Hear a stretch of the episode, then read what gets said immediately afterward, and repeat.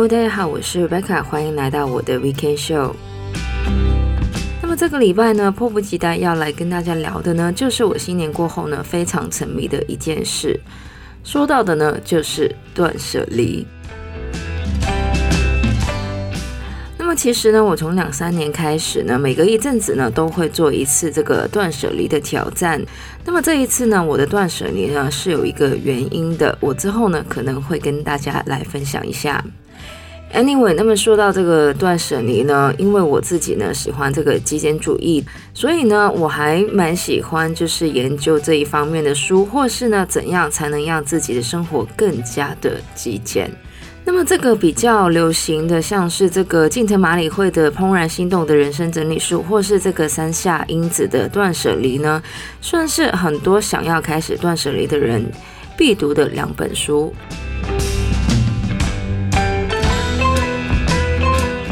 么说到这个整理呢，其实我觉得第一次呢是最简单的。不管呢你是要断舍离，或是要用这个 Calmarie 的这个方法，毕竟呢，因为这个过度消费呢，其实每个人的家里呢，可能都会有很多根本没有用，或是看到就很厌烦，但是呢又一直没有丢的东西。那么关于这个断舍离呢，我其实是在两三年前的时候开始的。那么一开始的时候呢，我想尤其是女生呢。重灾区呢，一定都是衣服、鞋子、包包，然后呢就是彩妆品，还有保养品。另外呢就是那一些所谓可爱的小东西。那么大家去旅行的时候，尤其是去日本呢，都会脑波很弱的买了很多当地的一些名物的吊饰，或者是呢摆设文具之类的。我个人呢，其实对于大部分的物品呢，没有太多的想法，所以呢，我觉得《怦然心动的人生整理书》呢，其实不太适合我。我比较喜欢就是干脆一点的，就是有用喜欢的就留下，没有用不喜欢的就捐掉或是丢掉。那时候呢，我还不太会把自己断舍离的东西在二手拍上卖掉或是送出去。那么虽然呢，我那时候做了一个大型的断舍离，但是呢，大家也知道，不管大家断舍离多少次，其实都会留下一些就是丢不掉的东西，而在之后买的过程呢，也会出现一些买错了的东西。反正呢，我觉得这个断舍离的过程呢，真的就是一个永远的 work in progress。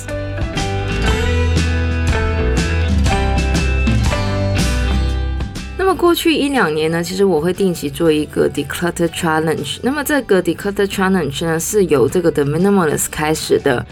如果大家对于这个极简有研究的话呢，一定认识这个 The Minimalist。那么这个 Netflix 上面呢，也有两部关于他们的纪录片。那么最新的一部呢，其实是今年年初才推出的。那么这个 Declutter Challenge 呢，其实就是一个三十天的挑战，而挑战的内容呢，就是要每天断舍离跟那个天数对应的数量的物品，也就是第一天丢掉一个东西，第二天丢掉两个东西。而成功完成这个挑战的人呢，在三十天之后呢，其实就会丢掉差不多五百个物品。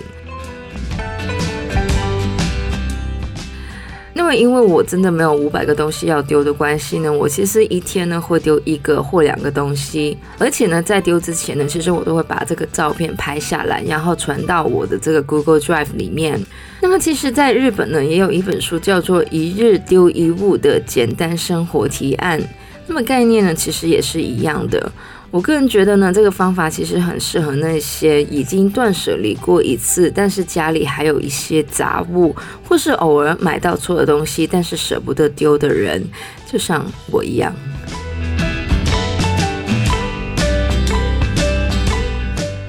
那其实经历过这么多次的断舍离之后呢，我体认到的呢，就是选物真的很重要。我之前呢也有提到过一本呢我很喜欢的书，叫做《不持有的生活》，讲的呢其实就是所谓选物的概念，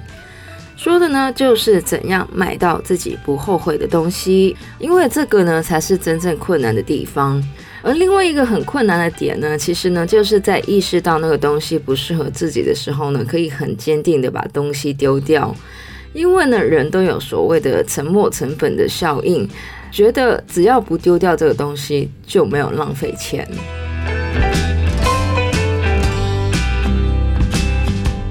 当然能够找到自己很喜欢又可以用很久的东西是最好的。尤其呢是现在不都是网购吗？网购踩到雷的机会呢算是一半一半的。我现在呢比较会在买东西之前呢看很多 review，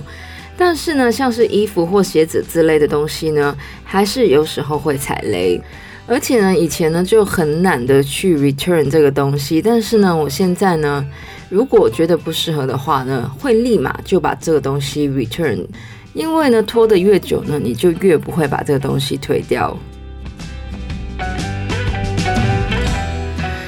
外呢，我在 YouTube 上呢也认识到一个叫做 Fantasy Self 的概念，就是呢，我们有时候会买一些我们幻想中的自己，或是想象中的自己会穿的衣服。像是如果我想象我自己就是一个韩剧女主角的话，我就可能会买一些很飘逸的长裙。但是呢，现实里面我其实根本不会穿长裙。然后呢，每次看到这个长裙呢，就觉得我应该有一天会穿得到吧，因为我想象中的自己就是一个韩剧女主角。所以说呢，断舍离其实也是一个认识自己的过程。虽然说我不是一个断舍离的达人，但是呢，大部分的人呢，其实都可以透过断舍离来更认识自己。那么在这个断舍离的过程里面呢，我也认知到什么样的东西呢不适合我自己，什么样的东西是我喜欢的。那么虽然说我是一个对物品没有很大想法的人，但是呢，有一些东西呢，我还是很难丢得下手的。像是我之前有说过，自己呢很喜欢 T 恤或者 sweatshirt，还有毛衣。那么这三个呢是我比较难极简的部分。另外呢，书的部分也是我比较难做到断舍离的。其实很多的书，如果是有电子书的话呢，其实我都会偏向买电子书。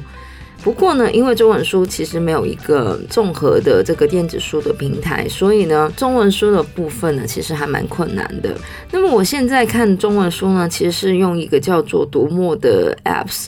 那么虽然说呢，这个 apps 呢没有全部的中文的电子书，但是呢，我觉得对于我个人而言呢，是够的。而除了衣服跟书之外呢，周杰伦的 CD 也是我一个没有办法断舍离的东西。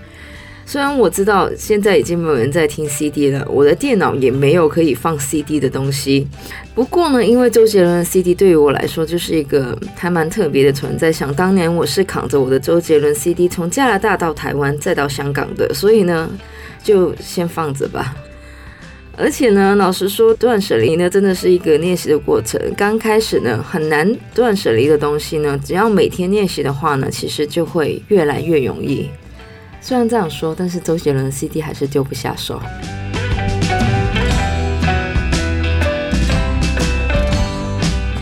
我最近呢，因为非常沉迷这个断舍离的关系呢，除了很多日本作者的书之外呢，我也看了一本在欧美非常流行的一本关于断舍离的书。其实呢，我也不知道这本书算不算断舍离了，但是呢，它的中文名称是跟断舍离有关的，就是这个的《Gentle Art of Swedish Death Cleaning》，中文的书名呢叫做《死前断舍离》。那其实呢，听到这个中文的书名呢，大家可能已经有一个概念，这本书是关于什么的。那么根据这个书的作者这个 Margaret Magnuson 所写到的呢，在瑞典呢，大部分的长者呢都会执行一个叫做 d o s t a t n i n g 那么这个 Dödsdatum 呢，或是死前的断舍离呢，其实就是把自己一些不需要或是会造成家人困扰的东西呢，先断舍离掉，以免呢在过世之后呢，把这一个责任落在自己的家人身上。那么这个作者呢，除了主张大家断舍离一些不必要的东西之外呢，一些会造成家人困扰的东西，像是如果你有五个孩子。但是呢，你只能留下一个有纪念价值的东西的话呢，就会让五个孩子不知道到底谁要得到那一个东西。另外呢，就是如果我们有一些东西不希望家人知道的话呢，也应该在做这个 Dödsdatum 的时候呢，把这些东西断舍离掉。那么我第一次听到这个死前断舍离的时候呢，其实还是觉得有点奇怪的，因为呢。谁会每天想着自己快要死了，所以要整理自己的东西？但是呢，我之前呢就是看过一本就是台湾作家的书，叫做《零杂物》。那么这个作者呢叫做 Venus，是台湾一名非常有名的这个整理专家。那么他呢就是在妈妈过世之后呢，继承了一房子的杂物呢，而花了很多的时间来清理。所以呢，虽然这个死前断舍离的概念呢好像很塔布，尤其呢是在华人的文化里面，但是呢，我现在觉得这个 Doorstopping 或是死前断舍离呢，其实还蛮重要的。那么，不知道大家对于断舍离或是死前的断舍离有一些什么样的想法呢？还是呢，大家都觉得断舍离就是一个流行？虽然说是这样没错啦，这样说我也是一个赶上潮流的人。那么以上呢，就是我们这个礼拜的节目内容了。喜欢我们节目的朋友呢，可以在不同的 Podcast 平台上追踪或点阅我们的节目。我们节目呢会在每周日的八点钟更新。希望大家有个美好的周末，谢谢大家收听，我是 Rebecca，我们下个礼拜再见，拜拜。